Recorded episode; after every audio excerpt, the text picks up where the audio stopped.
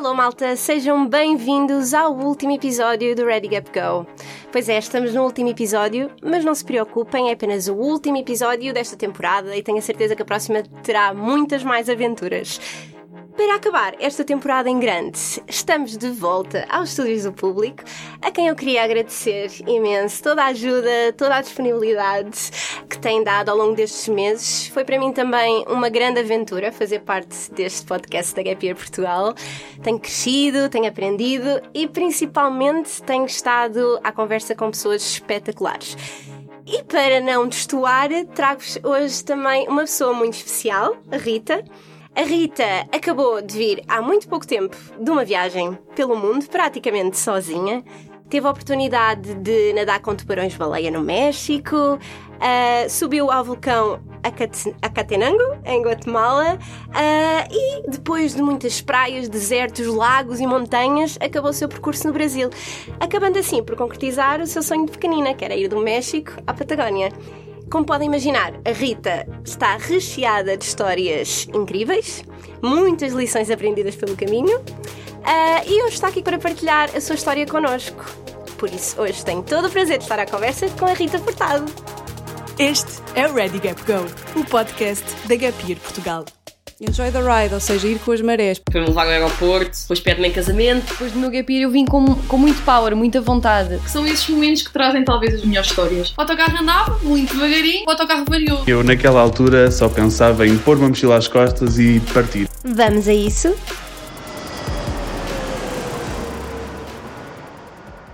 Olá, Rita! Olá, boa tarde. Rita, seja bem-vinda. Obrigada. Ao último episódio, hoje está um dia com muito calor, não é? Nós estamos aqui já todas a suar. Sim. Uh, mas espero que estejas confortável e que gostes de estar aqui, gostes muito do episódio e que vocês aí desse lado também gostem muito deste episódio. Eu tenho certeza que vão gostar. E antes de mais, eu queria começar por saber um pouquinho do teu percurso, uh, o que é que estudaste, se estudaste, o que, o que é que trabalhaste, uh, se trabalhaste e o que é que te levou a tomar esta decisão de dares a volta ao mundo. Uhum. Ok, então, começando pelo princípio, um, eu efetivamente acabei o secundário uh, e fui para a faculdade. Decidi que medicina veterinária era uma boa opção um, porque sempre gostei de animais um, e, e, pronto, pareceu uma, uma decisão acertada. Um, na altura, quando comecei a estudar, já tinha uma grande paixão por viagens, mas eram coisas esporádicas, como a maior parte das pessoas faz hoje em dia, viaja duas, três vezes por ano. Um, depois, uh, quando concluí o curso, uh, comecei imediatamente a exercer, portanto, fui um ano trabalhar para a França. Uh, isso foi a licenciatura e mestrado? Foi mestrado, sim. Portanto, foram seis anos no fundo. Ah, pois, porque veterinária tem a. Esqueci-me, tem a continuidade, não é? Os tais. Sim, é um mestrado Exato. integrado. Portanto, Exato. são cinco anos mais depois o, o estágio e, e a defesa da tese. Eu defendi a tese e fui imediatamente para a França porque eu já falava francês, estudei no liceu francês e, portanto, foi muito fácil para mim arranjar emprego lá. As condições pareceram melhores um, e pronto, e foi uma mudança de ares. Uh, o contrato era de um ano e na altura foi engraçado porque eu conheci o meu namorado três semanas antes de, de voar para a França. Ah, mas Portanto, tu foste para que sítio de França agora? Para Cannes. Ok, ok. Portanto, no Aquilo sul. lindo. Cativo, sim, mas... sim. Portanto, em termos de clima é praticamente igual aqui a Portugal, não senti diferença nenhuma e, diga-se passagem, eu adorei viver lá. Que gira. Sim.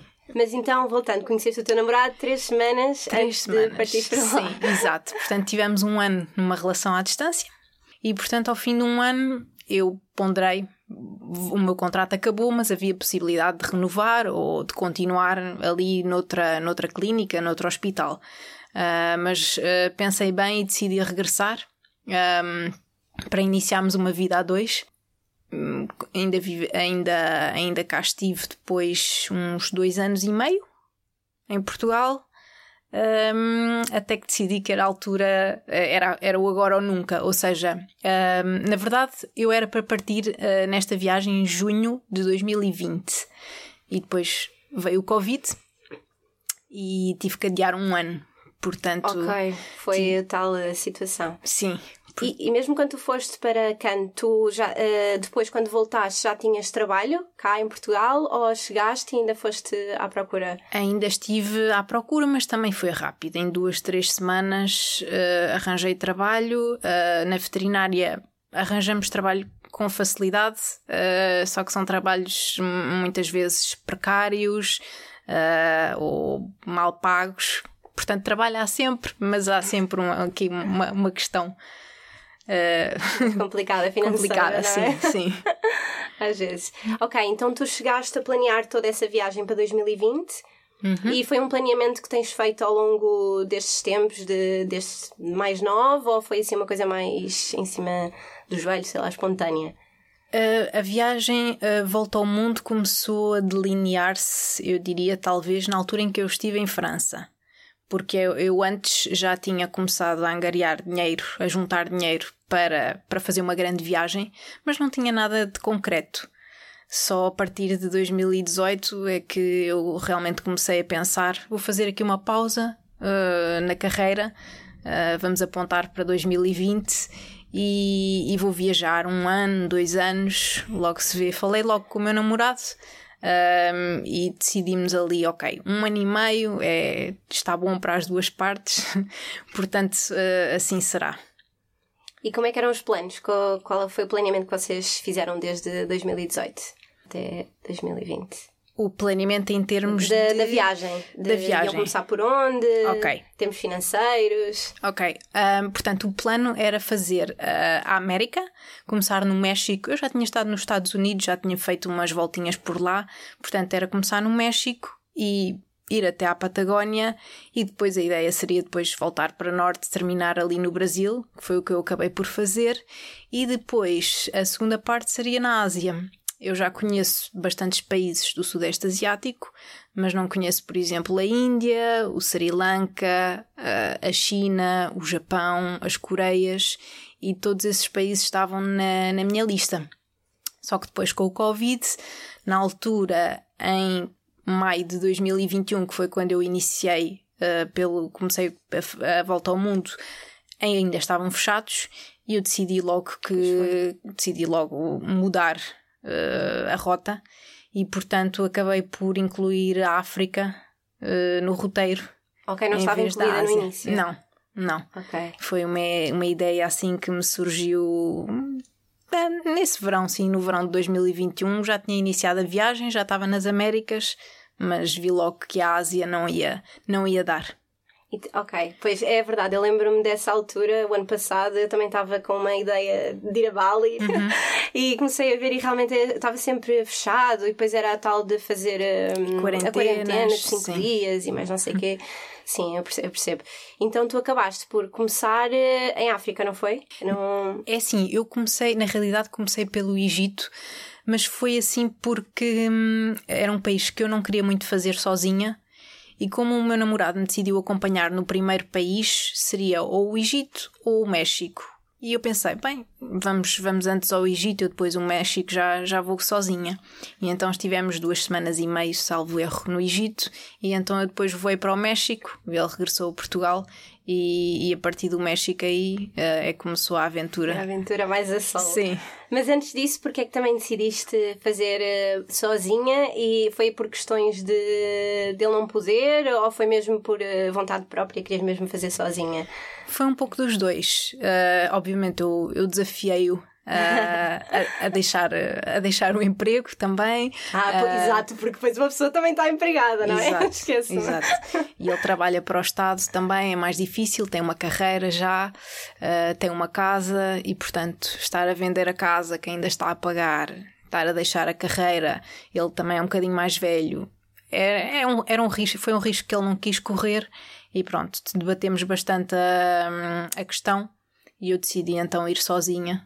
Definimos aquele tal ano e meio e, e pronto, e lá fui. Por outro lado, também decidi ir sozinha porque já tinha experiência nisso. Quando estive em França, hum, aquilo que eu fazia era trabalhava, por exemplo, duas ou três semanas de forma intensiva, fazia muitas noites e depois às vezes conseguia ter ali duas semanas livres e então foi nessa altura que eu cheguei a ir à, hum, ao Sudeste Af- eh, Asiático eh, duas vezes, eh, fui também à Turquia, fui a, à Roménia, portanto fiz ali várias viagens e sempre sozinha. Já estavas habituada Sim, já, também, já. é? É. Desculpa, eu interrompi. Não, não. e portanto eu, pronto, viajar sozinha gosto muito porque tenho a minha independência. E eu ia dizer também que, que por acaso também é engraçado eles deixarem-te lá em Cannes eh, fazer esse tipo de, de horário, não é? Poderes compensar uns dias e depois tirar mais tempo. Isso na área da veterinária acontece com frequência. Até no Reino Unido vêm-se eh, muitas propostas de emprego em que eh, as pessoas fazem logo várias noites seguidas, por exemplo, 12 noites, e depois têm duas semanas off, porque é muito, muito desgastante fazer urgências, fazer noites. E portanto, aqui em Portugal é uma coisa que não acontece. Eh, ele- eh, não, não facilitam muito esse tipo de horários, mas no estrangeiro vê-se. Acredito. Então, pronto, começaste pelo Egito. Uhum. E qual foi o primeiro impacto? O que é que sentiste? Mesmo aquela sensação de "É agora vou começar a, a minha viagem que eu sempre quis. Como é, qual foi o sentimento? Foi. O, o Egito foi um bocadinho um, um misto, foi um amor-ódio. Um, porque eu julgo que na altura também foi em, em pleno Covid, eh, eles estavam desesperados por turistas e é um país onde há muitos esquemas, eh, onde eles tentam extorquir-te ao máximo e portanto estávamos ali a ver as pirâmides e não nos deixavam em paz eh, com passeios de camelo e queriam mostrar-nos poses para tirar fotos e depois pediam dinheiro. Qualquer coisinha estavam sempre a pedir dinheiro ou a vender coisas e portanto foi ali um, um amor-ódio ao, ao Egito um, e depois a sensação de, ok, vou mesmo começar agora a minha volta ao mundo, eu acho que esse clique só se deu mesmo no México, quando eu, quando eu parti sozinha. E qual foi a reação do teu namorado ao, ao, ao saber que tu querias ir sozinha? Era uma coisa que ele já sabia desde o início? Ou foste eh, dando-lhe a conhecer? Ou foi mais perto da altura?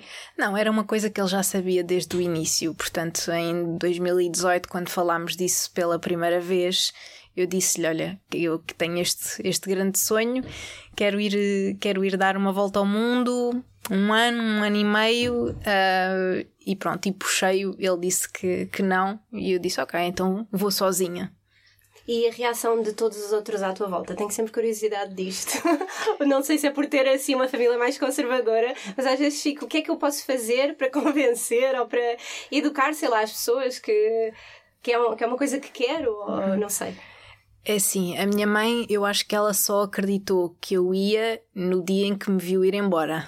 Ou então, não sei, se calhar nunca chegou a acreditar que eu tinha ido. Ah, porque ela sempre. É, ela sempre dizia: Mas tu és maluca, mas tu vais sozinha, mas tu vais quê? Seis meses? Agora, então voltas quê? No Natal? Para o ano? Ah, mas tu és maluca? Ela só me dizia: Tu és maluca. Ahm, por outro lado, eu acho que o meu pai estava muito mais, muito mais zen, muito mais tranquilo. Ahm, ele também desenvolveu um gosto pelas viagens agora mais recentemente. Ah, e portanto deu-me a entender que nunca falámos muito sobre o assunto, mas que ele estava mais, mais tranquilo. Chegaste a fazer viagens com o teu pai? Ou foste tu que lhe incutiste o, o gosto pela viagem? Ou- Ah, Se calhar fui, eu gosto de acreditar que sim, sim. Ah, nós começámos, fizemos um grande cruzeiro juntos em família em 2016 e depois voltámos a repetir. Foi tão bom que repetimos em 2017 e, e pronto, porque quando éramos mais novos, portanto, eu tenho um irmão e nós íamos ah, todos os anos para a Madeira com os nossos pais e também fomos umas quantas vezes, por exemplo, a Paris. Porque o meu pai também falava francês, o meu irmão também fala francês e, portanto, ainda fomos umas seis vezes, pelo menos, que eu me lembro. Mas tens família em França? É uma pequena curiosidade. Não, Ok, não. Foi algo que foi também. É, pronto, Foi como, como ele fala francês, falamos todos francês, pronto, as férias eram sempre muito direcionadas para a Madeira, íamos uma semaninha a Paris, às vezes íamos para o sul de Espanha, mas não passava muito daí. E depois acho que em 2016 houve ali também uma mudança, não sei se foi também por eu já estar a acabar o curso, eles se sentiram mais livres e fizemos esse tal ah, cruzeiro. E depois a partir daí eles começaram a ir também mais só os dois uh, a fazer pequenas viagens pela Europa e é outros cruzeiros. Também. ok, já estou a perceber. Então, e depois eh, acabaste o Egito e foste, partiste então para o México. Exato. Não é? Como é que foi a experiência no México? A experiência no México, ao início, os primeiros dias foram difíceis, porque eu dei-me conta que estava ali sozinha, que ia estar seis meses fora de casa, portanto, esse foi o período mais longo que eu estive fora de casa, foram se- seis meses. Ahm, além disso, nos dois primeiros dias houve uma tempestade tropical, eu estava numa ilha e. Qual era a ilha? Holbox. Ah, já ouvi falar. Aparece imenso no Insta. Sim, sim. E eu tinha ali três ou quatro dias nessa ilha e durante os dois primeiros dias não consegui fazer nada. Nem sequer dava para sair do hostel porque era chuva torrencial, ventos ahm, e pronto. E lá estava eu no meu beliche a ver séries, a Mas foi tentar. o tempo todo nessa ilha assim ou foi só os primeiros dias e depois acabaste por eh, visitar as coisas? Foram os dois primeiros dias e depois tive mais dois dias de sol que compensaram. Ok. Portanto, quando o sol apareceu, também acho que a minha, a minha, o meu mindset começou a mudar e comecei a perceber, ok, estou aqui, tenho que aproveitar, é agora, começou e vamos embora. E fizeste, começaste a fazer a maior parte sozinha ou começaste a conhecer algumas pessoas e a viajar com elas? Uh, eu viajei pouco, um, sempre com as mesmas pessoas. Houve, hum, houve algumas pessoas que eu conheci, por exemplo, no México, em que fizemos dois, três dias juntos e depois cada um ia, ia pelo seu caminho. Na Bolívia aconteceu a mesma coisa também, com um grupo de espanhóis e, e uma argentina. Também tivemos, aí tivemos uns cinco dias a viajar juntos. Foi muito engraçado. Um, e depois só voltou a acontecer então em África, porque aí sim foi uma viagem organizada e portanto foi um grupo, uh, praticamente o mesmo grupo, nos 40 dias de viagem. Sim, tu disseste-me que então fizeste eh, primeiro o México e muita parte da, do norte da, da América Latina, não é? E, e depois voltaste para, para Portugal uns dias. Conta lá como é que isso foi. Sim, portanto, isso foi- ficou assim um bocadinho estranho porque a ideia era eu fazer, portanto, do México até à Patagónia e voltar para cima para o Brasil, tudo de seguida.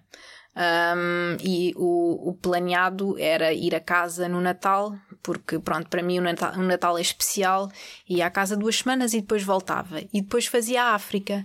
Mas a rapariga com quem eu estava em contacto dessa agência um, de África disse-me que em abril, maio começa a época das chuvas, já não é já não é tão bom, já vai haver mais problemas e para além disso não garantiam que fosse fosse haver hum, essa essa excursão porque Ok. as pessoas também se, se, se apercebem ah, que é a altura das chuvas e marcam para outra altura. E sugeriu-me então no final de janeiro.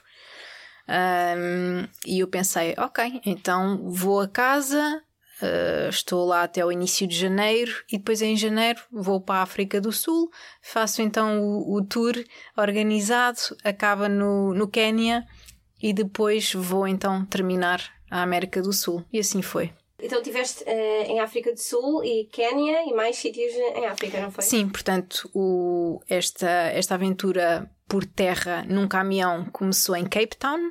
Ah, ok. Foi. O, o tal grupo era também com o caminhão e por terra. Sim, ok. era. era. É o que eles chamam overlanding. Portanto, é um caminhão que basicamente eh, leva tudo. Leva, eles levam os equipamentos todos da cozinha, cozinham no caminhão. Ahm, os, os guias têm que comprar, vão comprando comida onde podem, nas, nas grandes cidades eh, africanas, e nós levamos as nossas tendas também lá eh, dentro do caminhão e todas as noites montamos, todas as manhãs ou madrugadas eh, desmontamos e é sempre assim. Ah, das, das 40 noites ahm, no caminhão, eu julgo que só umas 5 ou 6 é que foi em, em alojamento mesmo. O resto foi tudo. Tudo acampar. Campismo, Campismo sim. selvagem. Não é bem selvagem, era mesmo em Não que. é organizados. É, sim, mas- sim. Mas Imaginem, É, em África não é bem, não é bem organizado, não. As, as casas de banho são uma desgraça, a água é fria, mas pronto, aí também não há, não há grande problema com aquelas temperaturas. estava sempre calor. Sim, mas pronto, teias de aranha por todo lado, às vezes metia assim um bocadinho de medo. Sentiste assim algum impacto em comparação com, pronto, com o nosso dia a dia normal? Hum, eu senti um grande impacto uh, quando cheguei à África do Sul. A África do Sul foi provavelmente o país onde eu me senti menos segura destes, destes países todos. Um, e senti uma grande tensão racial. Portanto, passados tantos anos do final do apartheid, ainda se sente que há muita tensão racial, eles ainda se separam muito, uh, e eu senti isso. Uh, eu já, já ia nervosa, portanto, eu dois, dois dias antes de embarcar já nem conseguia comer em casa, já estava mesmo nervosa. Uh, aluguei um carro durante três semanas antes de começar o tour, portanto, eu aterrei em Joanesburgo. Fui até ao Kruger Park, uh, depois desci até Durban e fiz a parte toda da costa até Cape Town. Uh, e nos primeiros dias estava ali muito, muito nervosa, muito tensa. Uh, mas pronto, depois acabou por correr tudo bem. Uh, tive tive uh, amigos que, que viveram lá que me disseram: Tu tem cuidado, tu, África do Sul é como o filme da purga, aqui à noite, quer dizer, não, não podes sair. E pronto, isso deu-me deu bastante medo. E eu já sou uma pessoa cuidadosa na África do Sul, então foi, foi uma coisa que me impactou impactou esta, esta viagem. Imagina, eu quando me disseste foste para a África do Sul sozinha, porque o resto fizeste em grupo, pronto, eu fiquei logo, meu Deus, que corajosa. eu acho que não conseguia, porque é uma das coisas que mais me preocupa, acho eu, que é o criminalismo, não é? Sim. Estamos sempre um bocado isso, os bichos lá. Um, mas então, uh, em África do Sul, estavas a dizer que foste cuidadosa, o que é que, quais são os conselhos que tu podes dar para uma pessoa se proteger mais nestas situações? É assim, é principalmente terem muito cuidado com os pertences. Eu, para esta viagem, comprei especialmente uma daquelas bolsas de levar à cintura. Eu levava sempre tudo aí. Uh, tentava, quando, quando achava que era seguro, deixava os documentos uh, no, no hotel, num cacifo, se estivesse num hostel ou então no quarto, fechados dentro da mala, uh, se achasse que fosse seguro. Se não, vinham sempre comigo também e tentar mostrar ao, ao, min, ao mínimo uh, as nossas posses, o telemóvel, uh, o dinheiro, portanto, tudo bem resguardado. E depois é ter os cuidados também quando o sol cai, quando o sol se põe. eu, por exemplo, para não, a não ser para jantar, muito raramente saía depois à noite, a não ser que estivesse numa ilha e fosse super seguro, por exemplo, no México. Uh, muito raramente saía à noite, mas isso também foi, foi por opção própria. Mas para quem gosta de sair, também ter muito cuidado com as bebidas e ir sempre Exato. em grupo um, e ter cuidado também uh, se andam a pé, muito cuidado pelas ruas por onde andam e naquelas cidades, por exemplo, Medellín e isso, é impensável uma pessoa sair à noite e ir andar a pé e, e é logo uh, chamar um Uber. Ok, ok, sim. É, acho que é importante, acho que uma pessoa deve sim ser corajosa e ir uh, e fazer as coisas que gosta, mas ter cuidado com estas coisas, porque às vezes sim. não é só as outras, não é? Não, ouvem-se muitas histórias mesmo assim. Exato. E, e depois da África do Sul, então iniciaste essa tal viagem com o grupo. Onde é que tu encontraste este grupo? Foi pela internet? Foi, sim. Comecei a pesquisar este tipo de viagens, o overlanding, porque queria visitar vários países, queria visitar vários parques uh, nacionais, fazer safaris e, portanto, comecei a pesquisar. Havia aí algumas empresas que são bastante famosas, mas depois eram, eram também muito caras. E então vi esta empresa mais pequenina, que parecia assim mais familiar, e comecei, foi aí que eu entrei em contacto com eles. E já, já te sentiste mais segura lá com, com as outras pessoas? Sim, aí não teve nada a ver. E até depois pelos países por onde passámos, porque já era muito diferente o sentimento, um, aquilo que pairava no ar. Por exemplo, quando passámos da África do Sul para a Namíbia, sente-se logo a diferença nas pessoas. São muito mais abertas, muito mais. há muito mais interação, mistura. E portanto, a Namíbia também foi um dos meus países preferidos. Era o que eu ia perguntar, qual foi o sítio que mais gostaste por África, vá, todo?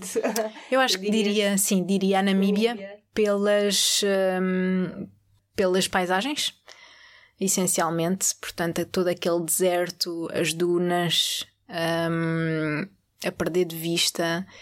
E depois o Etosha, também gostei bastante do Parque Nacional. Foi o meu. Tirando o Kruger, foi o primeiro safari que fiz com, com guia e com organizado, portanto gostei muito. Eu adorava fazer um safari. Eu já fiquei com esta ideia desde o, de um episódio que foi, foi do Summit, que, que ele também falou num safari. Ah, agora, esqueci-me onde é que foi, mas falou muito também ah, de safaris e falou da África e estava a incentivar imenso e eu fiquei com a ideia e nunca mais me esqueci. Então, depois da África, voltaste para a América Latina. Sim, exato. Tinha que acabar. Aquilo que ficou incompleto. Portanto, eu terminei em dezembro no Peru e em março, ah, no final de março, voltei para a Bolívia. E portanto fiz a Bolívia, fiz o Chile, cheguei finalmente à Patagónia e fiz a Argentina, o Uruguai, ainda dei um saltinho ao Paraguai e depois terminei no Brasil. E qual foi todo esse, toda essa experiência? Com, com as histórias que foste passando pelos sítios? O que é que gostaste mais? O povo? O povo que eu gostei mais foi o- os colombianos. Eles levam o prémio do povo mais divertido, mais simpático, mais outgoing. Eles são. vêm falar connosco na rua, mas sem, sem quererem nada em troca. Sem, só têm curiosidade de saber eh, quem é que somos, de onde é que vimos. Um, e isso vi muito na Colômbia, vi um bocadinho na Guatemala também, e depois o, o- acho que o Brasil vem em terceiro lugar. Também são super simpáticos, assim, boa onda. E, por exemplo, no Brasil, eh, já que estávamos também a falar deste, do caso da segurança, tu sentiste mais segura no Brasil? Ou também tiveste, assim, episódios mais complicados? E, n- n- episódios complicados não, mas por exemplo em São Paulo e, e no Rio de Janeiro, que foram as duas grandes cidades que eu visitei, tinha sempre mais cuidado, levava sempre muito pouco dinheiro, só um cartão, portanto eu, eu viajo com dois cartões eh, e levava só um quando ia sair. Um, e aquilo que me chocou no Brasil foi a quantidade de sem-abrigos e drogados que existe nessas cidades. Portanto, é uma coisa que são aos milhares. Eh, Disseram-me que ficou muito pior com, com, a, com a Covid. Eh, mas mete um bocadinho de medo, eles não fazem mal, não, nem sequer se aproximam de, de nós, mas mete um bocadinho de medo de vê-los ali a arrastarem-se, parecem, parecem cadáveres. Ah, e à procura no lixo, pronto, mete um bocadinho de impressão para as pessoas que não estão habituadas, que nunca viram, que nunca saíram da Europa, por exemplo. Ah, e portanto, nas zonas do centro, mete um bocadinho de respeito, sim. Depois, se vamos para, por exemplo, para o, para o Ipanema, para a Co- Copacabana, a situação já, já muda por completo. É um Brasil diferente, digamos assim. E isso também é bom de saber, que às vezes uma pessoa quer ir ao Brasil, mas nem sabe bem onde ir e se calhar precisamos, assim, de referências. Sim, sim. Até para Mas- zonas onde ficar, por exemplo, no Rio de Janeiro, é na zona, na zona das praias. Ok, Apanha-se o metro facilmente e é mais, mais tranquilo. Ok. E também falaste no, em Guatemala do vulcão que subiste e que foi uma, se calhar uma das experiências mais desafiantes para ti. Uhum. Disseste que não, não te sentias preparada. Como é, que- como é que isso foi? Sim, portanto, eu na altura hum, já tinha estado no Egito e no México, já estava há uns hum, dois meses em viagem e eh, o vulcão Acatenango, acho que é um dos highlights ali da Guatemala. São dois dias de escalada, é escalada, vai, de trekking. Um, e aí existem várias empresas que fazem e há a possibilidade também de, de ir a solo, mas é mais, mais difícil, mais perigoso. E então eu escolhi uma dessas empresas e hum, eles dão a opção de fazer o Acatenango e o vulcão Fuego, que é o que está ao lado. Ah, ou seja, Começamos de manhã, cedinho, começamos a subir, chegamos até ao acampamento base do Acatenango por volta das 4 da tarde. Montamos as tendas, portanto há a possibilidade também de ou levamos o nosso próprio equipamento na mochila, que vão de ser uns 15 quilos, ou também podemos, uh, entre aspas, alugar um, um, um, um rapaz, um, eles, eles uh, vivem ali na zona Uh, e até agradecem esse, Ah, ok, esse trabalho, ok. portanto, para carregar as nossas coisas. Ok, ok, não, não estava a perceber. Sim, esse- Sim. Mas eles, eles até agrade- eles Ok. agradecem o trabalho, sim, eles vivem disso, na verdade. Portanto, as, as empresas que trabalham ali na zona até fomentam esse, esse tipo de, eh, de ofertas porque, pronto, porque é um, o ganha-pão deles. Exato. Eh, mas pronto, eu como sou meio maluca, decidi levar a minha própria mochila, sim. Então ias preparada, levavas o equipamento todo ou sentes que depois, ups, afinal faltava aqui Não. Eles, ah, eles forneciam as tendas ahm, e forneciam a comida também. Cada um de nós levava, por exemplo, um pacote de massas, ou o atum, o pão, pronto, dividíamos. E depois as roupas era cada um por si. E eu, na altura, o guia disse-me logo: Olha, tu com esses sapatos de correr não estás muito preparada. Eu acho que seria essa pessoa. Pois. E depois, obviamente, que quando começámos a subir de manhã, fazia um calor infernal, 30 graus. Ah, e depois, ao final do dia, chegámos lá acima, estavam ventos de 80, 100 km por hora, mas assim gelados. Ah, e eu, eu, eu viajei com uma mochila de 40 litros, tinha o essencial, o mínimo. Portanto, tinha um casaco mais quente, tinha uma echarpe, eh, levei na altura levei dois pares de meias, mas foi claramente insuficiente. é, eu passei mesmo muito frio lá em cima. Ai, coitadinha. E portanto, por um lado, a dificuldade esteve aí também, porque não tinha o calçado adequado nem a roupa adequada, e depois também ah, porque escolhi fazer o vulcão Fuego também, portanto, às quatro da tarde montámos as tendas. ah, e quem tinha escolhido fazer o vulcão Fuego continuou mais, ah, julgo que eram 8 km e volta, salvo erro, para, para subir esse vulcão que estava em erupção, portanto, ele eru- erupta a cada 10, 10, 10 15 minutos e portanto chegámos lá bem pertinho, tirámos umas fotos com ele assim em erupção Gosto. e voltámos para trás, já eram, já chegámos ao acampamento, já eram 9 da noite, portanto as pessoas que tinham decidido não fazer esse vulcão já tinham jantado, algumas já estavam a dormir, porque na manhã seguinte era para madrugar, às 3 da manhã, levantar para subir então ao cume do Acatenango. Ok. E então jantei, tentei dormir com o frio e o vento e o stress, pronto, não consegui. Aí às três da manhã lá fomos todos para ver o nascer do sol lá de cima e foi, foi uma experiência inesquecível, mas foi muito dura. Não, imagina, é mesmo aquela coisa, por acaso é engraçado. Estou-me a lembrar agora de, um- de uma coisa que o meu primo disse, que não é nada especial, mas ele estava a dizer que. Que normalmente, porque é que nós gostamos também muito de viajar? Porque nós fartamos-nos de andar e às vezes, ou de subir a fazer trekking e essas coisas todas, ah, e, e temos essa sensação de que chegamos a um ponto e temos o objetivo e vemos o pôr do sol e vemos. Exato. e, e lá está, é o tal libertar de, de serotonina e de endorfinas e Sim. essas coisas todas.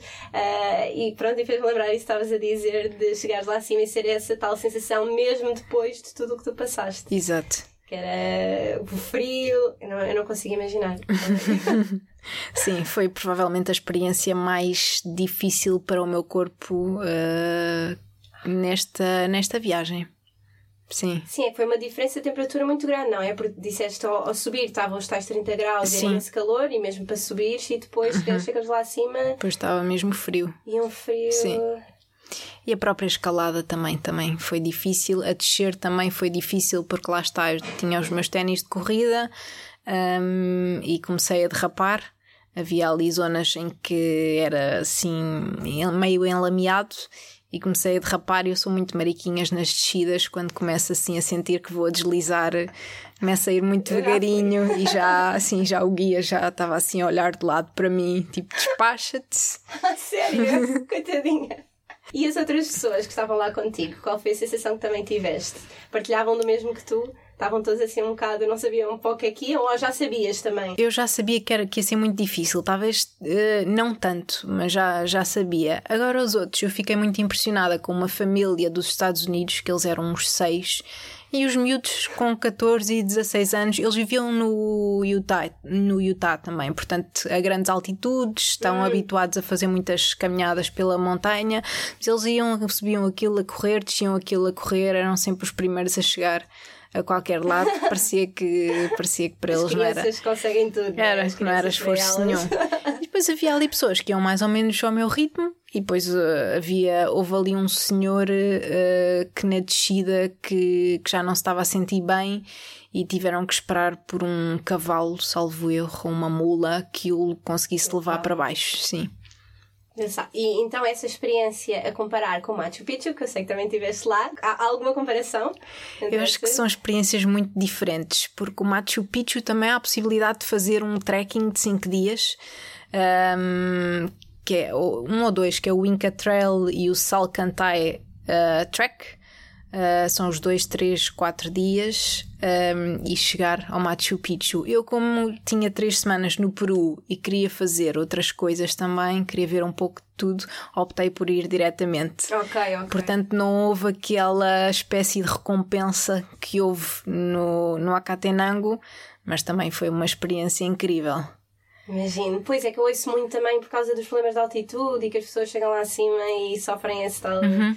Passaste por isso? Eu, curiosamente, nunca tive nenhum problema de altitude, até levei os comprimidos e tudo. Não sei se foi por ser uma coisa gradual, porque o primeiro contacto com a altitude que eu tive foi na Colômbia, em Bogotá. Hum, olha, não sabia. Dois, é 2600, 2800 à volta disso. Depois no Equador voltei a ter, porque voltei a subir uns vulcões também, já ia pós, para os 2800. E depois no, no Peru, aí sim já aumentou um bocadinho mais, 3000. Primeiro lá no, no norte, na, na zona dos lagos. E depois Machu Picchu, hum, já não tenho a certeza, mas acho que é 3000 e qualquer coisa também. Ok. E a montanha colorida que é uma montanha que se vê muito, sim. no Instagram, eh, aí já chega aos 5 mil metros. E eu aí já, no final, já estava a sentir, eh, já me estava a sentir muito, muito pesada, muito cansada, mas depois lá consegui fazer aquilo. E, e depois, quais foram os sítios que fizeste mais? É assim, eu gostei muito do Peru porque o Peru tem tudo. Tem a zona das montanhas, dos lagos, portanto, aqueles lagos de, de, de cor azul turquesa.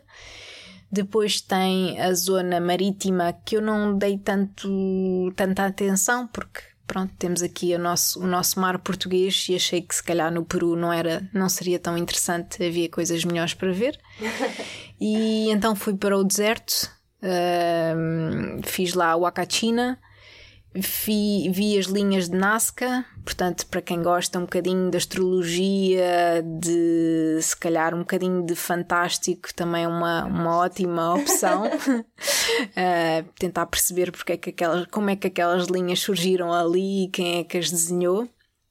E depois, obviamente, a parte do de Cusco. Ah, não, ainda fui, ainda fui à Arequipa fazer o Colca Canyon, que é um, um desfiladeiro também muito conhecido, uh, que também é maravilhoso. E depois, então, Cusco, em que fiquei cinco dias, fiz o Machu Picchu, fiz a Montanha Colorida, um, ainda visitei mais, mais zonas arqueológicas ali na zona e adorei. E o clima estava perfeito, estava assim um fresquinho, já, já era quase Natal. Oh, que E giro! soube, soube bem essa mudança também. E as pessoas do Peru são acolhedoras? Já ouvi dizer que sim. Sim, são. São acolhedoras, não, não, foram, não são assim das mais abertas. Ahm, acho que ainda é um povo um bocadinho conservador. ah, mas também não é dos mais conservadores, há, há pior. mas, mas sim, são simpáticas. É giro que eu, eu sinto uma, uma grande proximidade com as pessoas, se calhar estou a ser super generalista, não é? Mas com as pessoas da América Latina. Eu cheguei a viver também com uma mexicana e com uma francesa.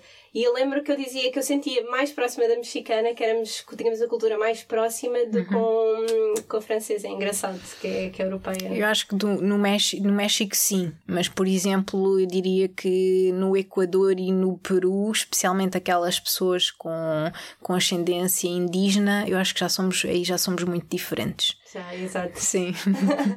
mas os mexicanos sim, também me identifico bastante com eles. Chegaste a, conhecer eh, assim pessoas que tenhas mantido contacto?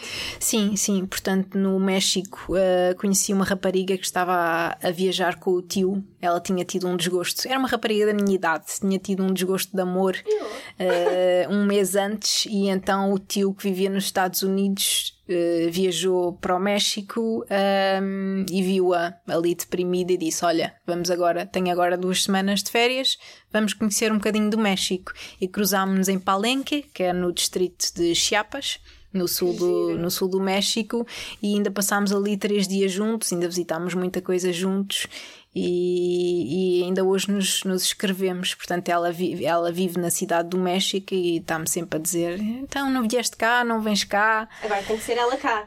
Pois, exato, também já lhe disse, agora tens que vir tu. Não, mas engraçado, grande tio também, que era um tio assim. Sim, Olha, Marta, sim. estás deprimida, vamos lá viajar um Vamos bocadinho. viajar. Então, e depois, como é que foi o resto da, da América Latina? Sim, portanto, eh, depois eu. Foram muitos sítios, eu acho tantas. Foram. Eu passei por aqueles países considerados mais perigosos da América Central, El Salvador. também, mais na América Central também. Costa Sim. Rica, falaste-me também. Sim, sim, Costa Rica. Costa Rica foi especial porque foi na altura do meu aniversário. O meu namorado foi lá ter comigo. Ainda passámos umas três, quase quatro semanas eh, juntos a explorar o país. Até alugámos um carro. Já era um, já saiu ali bastante fora do meu orçamento também. Eh, mas pronto, foi especial por, por isso. E a Costa Rica é um país completamente diferente dos vizinhos, muito mais desenvolvido, ehm, muito mais eh, caro também, mas pronto, Mais em termos, turista, sim, é? em termos de infraestruturas turísticas não tem nada a ver.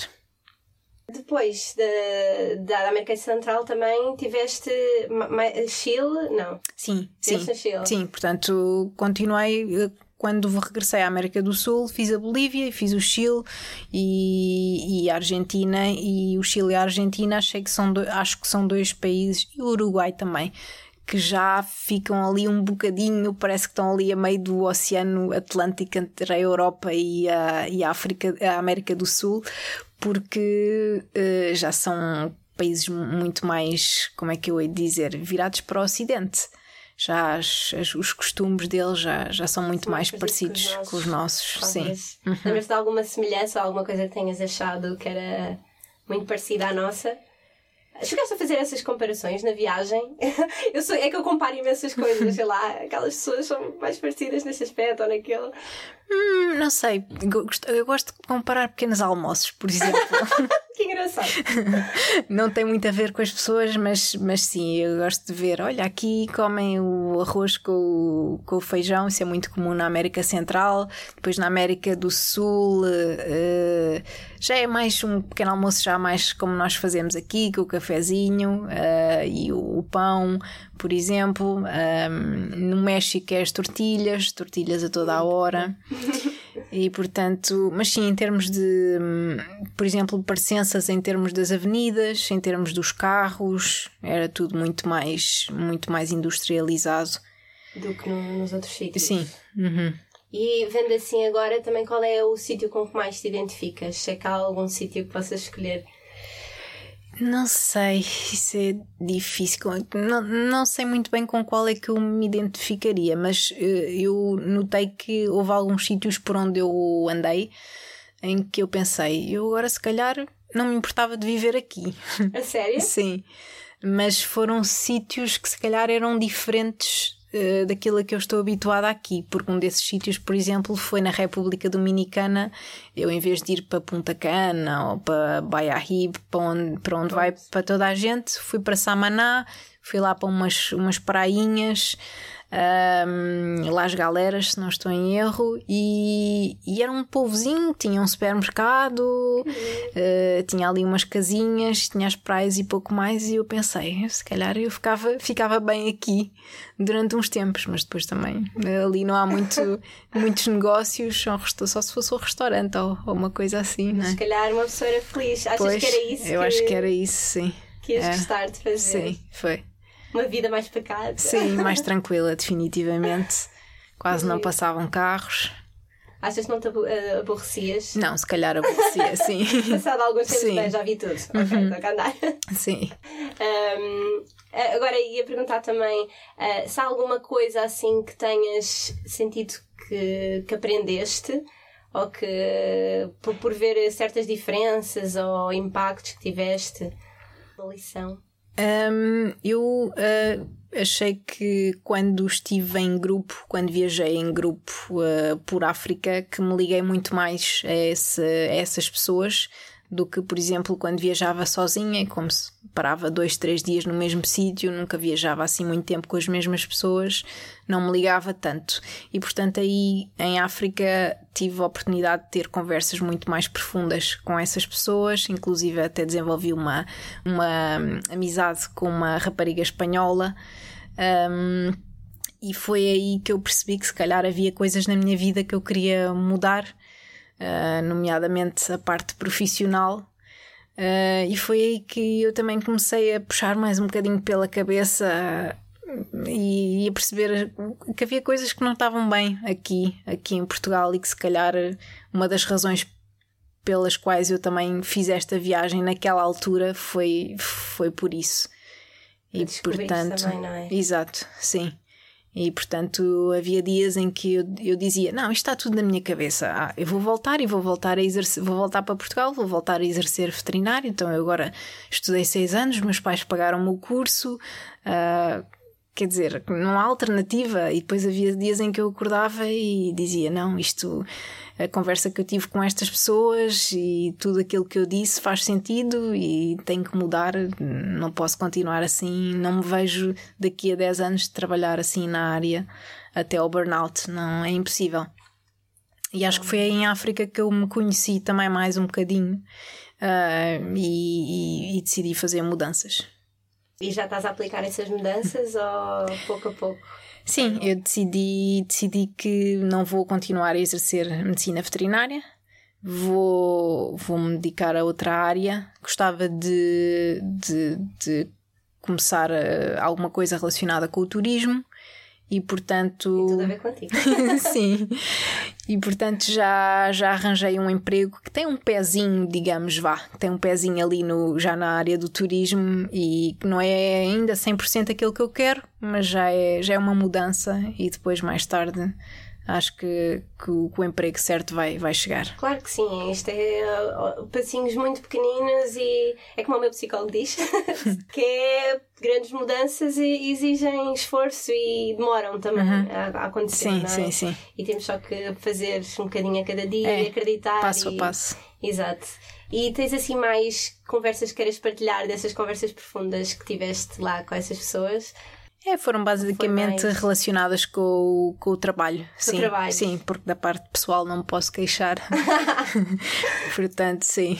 Continuam juntos? Outra curiosidade. Ai, não sei sim, se eu posso dizer. Sim, sim. Mas pronto, eu pesquei no Instagram, não é? Tenho que buscar sempre assim os convidados, mas sei que foste pedido em casamento. Foi, foi no mês passado. Portanto, essa também foi uh, uma das razões pelas, pela qual eu voltei um bocadinho mais cedo porque a ideia era fazer até o final de é fazer esta viagem até o final de 2022, portanto até o final deste ano.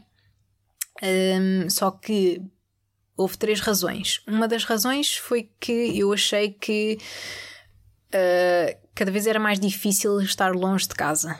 Portanto, as, sim, as saudades apertavam e cada vez que eu, que eu voltava e voltava a ir embora, gostava mais. Um, a segunda razão foi porque a África ficou muito, muito cara. Portanto, o meu orçamento explodiu completamente. Viagem organizada, a África é caríssima. Eu na Ásia, se calhar, não tinha gasto nem metade naqueles meses que, que, que passei em África. Portanto, Exato. as minhas finanças foram. Foram todas, mas foram, valeu a pena. Sim, sim, sim, valeu. E a terceira razão foi porque o meu namorado, em foi no, no, final do ano passado. Disse que estava à espera que eu regressasse para depois me pedir em casamento. Ai, ele admitiu logo. admitiu logo. E não sei se foi de propósito ou não, mas ficou aqui, isso ficou a germinar na minha cabeça e pronto. E eu pensei, ok, um ano, um ano já é muito bom. Fazemos um ano. Que giro. um ano de viagem.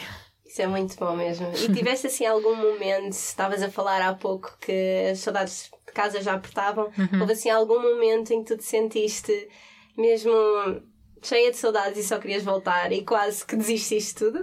Sim, portanto foram aqueles dois primeiros dias no México Ok. em que eu pensei, ok, não vou ser capaz de fazer isto. Mesmo com a tempestade, não Sim, é? exato. E foi uma situação chata que me aconteceu na Colômbia em que me clonaram o cartão de crédito e fizeram um pagamento, acho que foram 400 euros nos Estados Unidos. E eu entrei em pânico, obviamente, e, e na altura só, só chorava e só pensava que queria voltar para casa.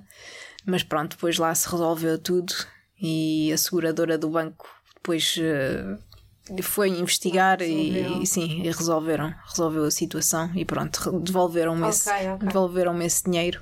Isso é bom. Eh, sim. Tiveste alguém que te apoiasse lá nesse, nessa altura ou foi mais a partir de casa? Não, foi a partir de casa. Eu nessa altura foi no primeiro dia que, da e aliás foi também foi o primeiro dia na Colômbia e foi o primeiro dia em que o meu namorado já tinha voltado eh, para Portugal, tínhamos estado os dois na Costa Rica. Ok. E portanto também ok, houve essa ok. situação de ter Havia sempre esse pós. eh, Sim. Estar Exato. com ele que te sentia, fazia-te sentir um bocadinho sim, mais triste. Sim, sim. E, portanto, foi, foi, essa, foi nessa altura. Engraçado. E agora em relação também ah, ao teres voltado, sentes que hum, aquela pergunta típica ou um bocado clichê que é sentes diferente ou achas que é uma coisa assim também um pouco gradual que vai acontecendo e que te vai fazendo diferenças ao longo da tua vida e vais-te lembrando, uau, mas espera aí, naquela altura eu tive coragem de fazer isto, por isso se calhar agora vou arriscar. O que é que achas? Sim, eu não sinto uma, uma diferença assim colossal.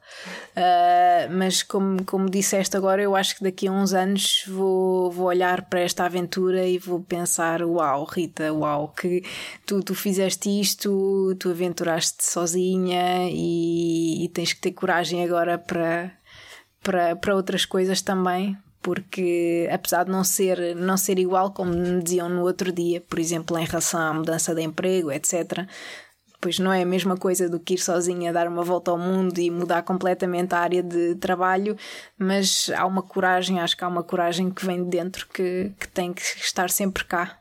Sem dúvida, sem dúvida, na- nas duas. Uh, eu diria que é mais difícil ir dar a volta ao mundo porque eu também estou a fazer uma mudança de carreira e acho-te mais corajosa. Não sei se conseguia fazer o que fizeste, mas, mas penso que vais conseguir aplicar também, pronto, em umas fases mais, mais lá para a frente Sim. e vais pensar que, que arriscaste e, e vai-te fazer também uma pessoa poderosa. e sentes também que ao voltar tiveste tal eh, depressão pós-gap year que também é muito falada de sentir que tudo está cá igual e tu viveste também uma experiência muito diferente lá fora. Ainda não, mas tenho medo de vir a ter agora quando começar a trabalhar. Portanto, eu decidi começar um bocadinho aqui devagar o meu retorno, o meu regresso. Tive umas semaninhas de férias também com, com o namorado, ainda fomos à Grécia. Agora estou em casa a organizar eh, mudanças de. Portanto, eu mudei-me oficialmente para a casa dele, tenho que tratar toda a Ok. burocracia. Já arranjei um carro também em segunda mão para para, para aquilo que preciso, portanto, todas, todas essas burocracias. E, hum, e agora ainda vou uns dias à Madeira e só em agosto é que realmente acho que vou cair na realidade das 8 horas de trabalho. Eh, e se calhar aí é que vou ter essa, Talvez. essa nostalgia. Acredito, sim, ainda não sentiste totalmente, não é? Que É. também com as coisas todas que tens para fazer, Sim, se calhar sim. ainda não caíste muito em ti, quando se calhar te apanhas sozinha Pois. e percebes. E vou já pensando também nas próximas viagens.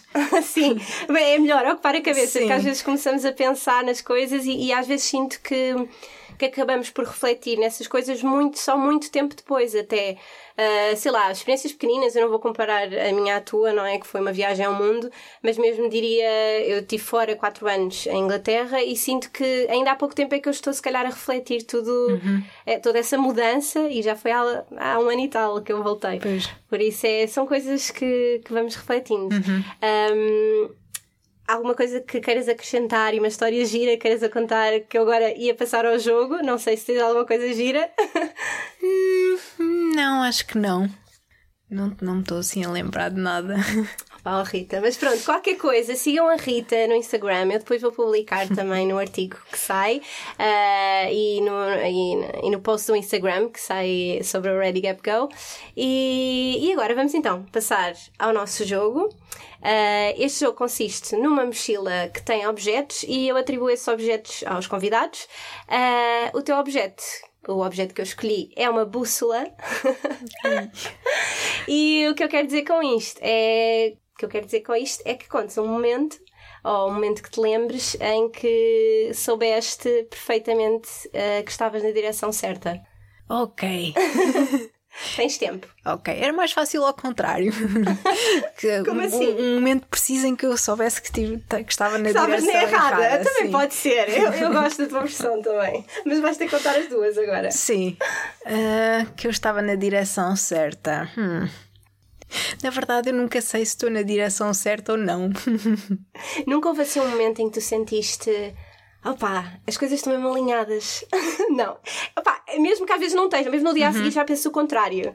Em relação às viagens, não sei. Um, já pensei muitas vezes isso na, na, minha vida pessoal, sim. Porque, até porque uh, a história como eu conheci o meu namorado foi, foi uma coisa que, se não houvesse, se não tivessem acontecido determinados eventos que eu diria catastróficos e muito muito pesados também que aconteceram okay. na minha vida, eu não o teria conhecido e, portanto, aí sim.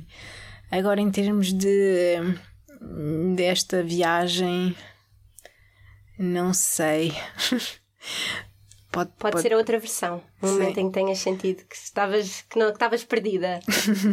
Foi um momento em que eu me perdi mesmo na África do Sul. Um, porque eu mandei o GPS para. queria ver um. o desfiladeiro ali ao pé do Kruger e em vez de mandar para o ponto de para o viewpoint para, hum, para o, como é que se diz em português? Uh... Mirador. em vez de mandar para o mirador, mandei-o para o desfiladeiro em si. E portanto ia lá eu com o meu Volkswagen Polo por uma estrada de terra batida. Uh, era só buracos enormes e sozinha? e, sozinha. E o pessoal que trabalhava ali no campo ou não sei que vivia ali nas aldeias todos assim a olharem para mim com um ar muito desconfiado a verem-me passar, não me diziam nada e eu ali, mas será por aqui? Será por aqui? Só, só passado um bocado é que depois a, a estrada até, até tinha ruído uma parte e eu pensei, não, não posso, não posso continuar por aqui. E depois é que fez um, se fez um clique na minha mente, mas eu mandei o GPS para o desfiladeiro, não mandei o. Não, não mandei oh, para o mirador. Não? Meu Deus. E pronto. Como é que te sentiste nessa situação? Foi muito estressante. Até porque com o carro alugado eu andava sempre com o coração nas mãos. Mesmo com, com os Sim, seguros, pois, há partes que eles acabam por não cobrir, tenho sempre medo dos, dos asteriscos. Sim, andei sempre uh, na África do Sul, enquanto conduzia, andei sempre com o coração nas mãos por vários motivos, e um desses era, era o carro alugado. Imagino. Mas pronto, Rita, adorei a tua história. Gostei mesmo muito das tuas aventuras e acho que és super corajosa e espero que motive também a mim a ver se tenho mais coragem para a próxima e fazer a, a mim e não só, e as pessoas que estão a ouvir, para fazer também uma viagem assim sozinha ou mesmo acompanhada, que às vezes também é preciso muita coragem. Uhum. Uh, e gostei muito de ter aqui connosco, comigo. Também gostei muito de estar aqui. Uh, e espero que tenham gostado também deste último episódio uh, e de todos os outros que estão para trás. Eu adorei fazer parte deste podcast, foi mesmo uma experiência incrível. ouvir estas histórias, então, arrepiei-me várias vezes e estou mesmo muito contente por ter pegar no podcast Ready Up Go. Pronto, não é até à próxima, mas é o fim da terceira temporada.